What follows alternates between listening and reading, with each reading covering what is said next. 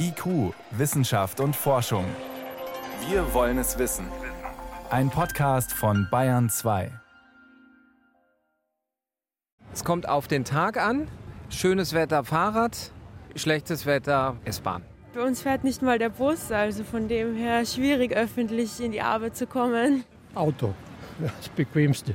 Ich wohne außerhalb etwas und da brauche ich das Auto. Fahrrad, weil ich erstens mal mich gern bewege und weil es das ökologischste Fortbewegungsmittel ist. Passanten in der Münchner Innenstadt. Was sie erzählen, ist durchaus vergleichbar mit den Zahlen der letzten deutschlandweiten Mobilitätsstudie von 2017.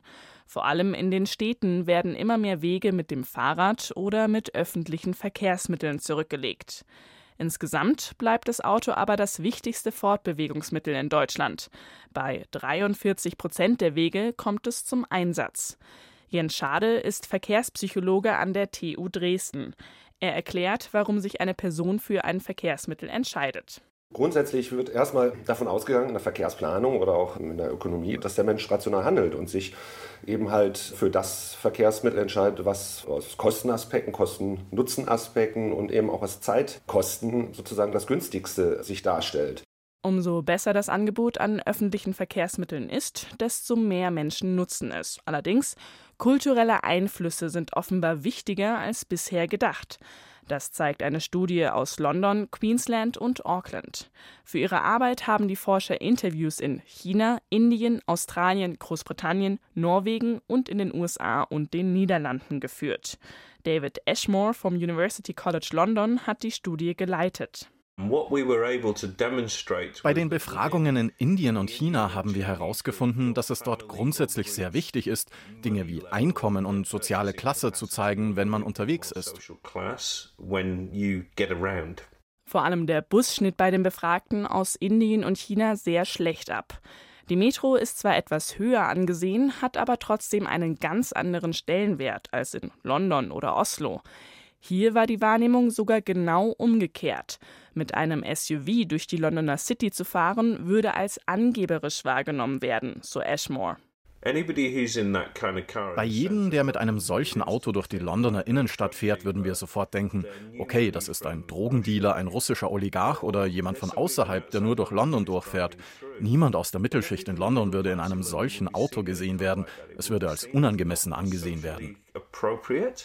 Wichtig ist, die Wissenschaftler um Ashmore haben nur Menschen in Städten befragt. Schon in Londoner Vororten kann die Kultur wieder eine ganz andere sein, sagt Ashmore. Auch deshalb ist ein direkter Vergleich mit Deutschland schwierig. Verkehrspsychologe Jens Schade von der TU Dresden sagt, dass das Auto hierzulande durchaus immer noch ein Statussymbol ist, wobei das viele bei einer Befragung so direkt nicht zugeben würden. Auch wer einen sehr großen SUV fährt, wo man fragen kann, was ist jetzt eigentlich der Nutzen so eines Fahrzeugs, der wird ja dann trotzdem von dem Besitzer oder Besitzerin dann erklärt, warum das denn doch tatsächlich auch sinnvoll ist. Also eine Rationalisierung von etwas, was aber eigentlich eben halt auf ganz anderen Motiven beruht. Eben, ich möchte hier mitteilen, dass ich erfolgreich bin. In jedem Fall steigt die Zahl der Neuzulassungen von SUVs an. 2018 lag ihr Anteil laut Kraftfahrtbundesamt bei 18,3 Prozent. Schade sieht in den Städten aber trotzdem auch einen Wandel weg vom Auto, vor allem bei Jüngeren und Wohlhabenderen. Auch über das Fahrrad kann man sich definieren und seinen Status ausdrücken. Da gibt es ja Fahrräder zu Kosten, wo man auch sagt, Mensch, da kommst du ja eigentlich auch nur von A nach B und das auch nicht wesentlich schneller. Aber wie kann ein öffentliches Verkehrsmittel solche Statussymbole ersetzen? Die Studie der Wissenschaftler aus London, Queensland und Auckland hat gezeigt, dass modernere und schnellere Angebote in Indien und China auch von einigen Wohlhabenderen angenommen werden. Und das gilt für Europa sicher auch.